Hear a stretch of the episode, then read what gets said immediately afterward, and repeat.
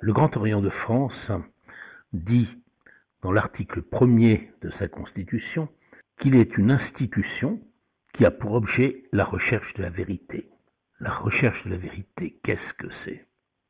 Eh bien, c'est une quête permanente de discernement, alors que nous sommes, aujourd'hui particulièrement, dans un monde de confusion, où l'on ne distingue plus ce qui est juste de ce qui n'est pas juste, ce qui est vrai de ce qui n'est pas vrai, à tel point que certains prétendent nous sommes entrés dans un monde de la post-vérité.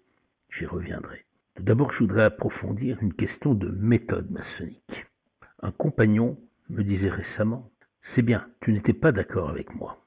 C'est bien parce que la maçonnerie, ça permet d'avoir une diversité de points de vue et une vraie confrontation des idées. Non, ce n'est pas ça le but de la maçonnerie. C'est bien au contraire de sortir de la confrontation pour directement s'interroger soi-même et s'enrichir de l'apport des autres. Ce n'est pas une formule s'enrichir de l'apport des autres.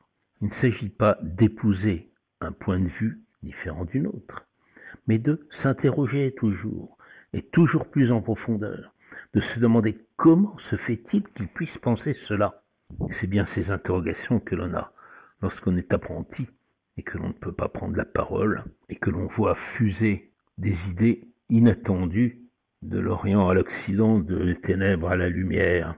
En fait, la parole de l'autre qui n'est pas la nôtre, qui n'est pas là pour donner un moule dans lequel se couler, eh bien, elle réactive le discernement, la volonté de discernement, le fait que l'on est toujours en recherche. Et cette méthode, elle est très liée à la triangulation qui explique pourquoi il n'y a pas confrontation. Tout dans la loge maçonnique, dans son fonctionnement, est porteur de sens. La prise de parole et de manière générale, toute action de chacun des maçons, tout positionnement des objets dans le temple, tout est à sa place, nous dit une chercheuse dans la revue Communication. Chaque discours vient en son temps et une telle distribution garantit cohérence d'une totalité harmonieuse. C'est en effet tout un système de communication que met en place le rituel maçonnique. Et la triangulation est omniprésente. En loge, on ne prend pas la parole, on la demande. On ne s'adresse pas directement au Véné, pourtant c'est bien lui qui accorde la parole, mais à l'un des deux surveillants. Et le vénérable maître, lorsqu'il accorde la parole, passe par l'un des deux surveillant, qui relaie à son tour l'information à celui qui demande la parole. Et lorsque le franc-maçon prend la parole, nul ne peut l'interrompre, ni même s'adresser à lui. On évacue donc les communications de type interpersonnel, alors que c'est la forme la plus utilisée dans nos sociétés. On tisse un lien collectif en dépassant les échanges d'individu à individu. On est dans une dynamique globale on est dans la constitution d'une véritable société différente. Il s'agit bien de communication au sens étymologique de mettre en commun. C'est du partage, c'est un paroxysme de communication.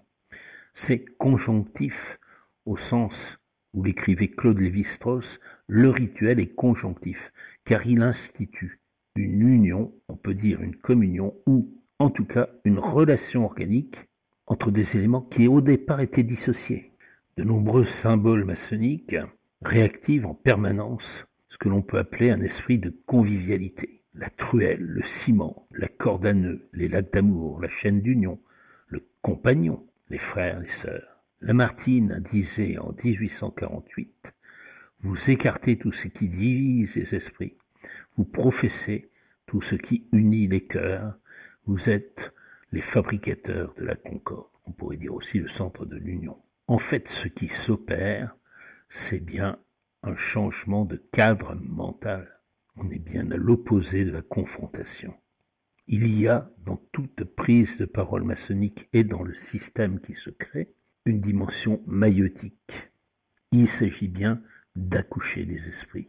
Et cela se fait dans une temporalité différente celle que l'on vit habituellement, une temporalité qui permet à la réflexion de devenir mature, donc de ne pas intervenir n'importe comment. Oswald Wirth dit Les idées se mûrissent par la méditation silencieuse, qui est une conversation avec soi-même. Les opinions raisonnées résultent de débats intimes qui s'engagent dans le secret de la pensée. Le sage pense beaucoup et parle peu.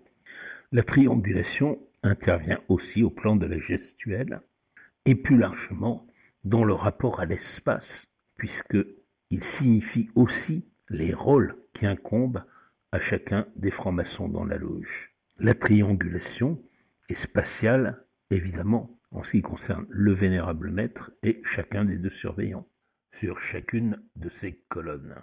La triangulation, finalement, opère sur le franc-maçon lui-même, sur sa colonne ou à sa place d'officier. À la fois soufre, sel et mercure, esprit, âme, corps, il est l'objet de sa propre transmutation au travers d'un ternaire qui dépasse les dualismes, qui ne permet plus l'opposition des contraires.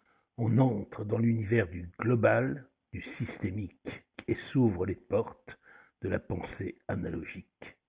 Et cette transmutation vise non seulement le maçon lui-même, mais au travers de lui, la maçonnerie tout entière et la société, l'homme et la société. Le perfectionnement est de portée à la fois individuelle, maçonnique et sociétale.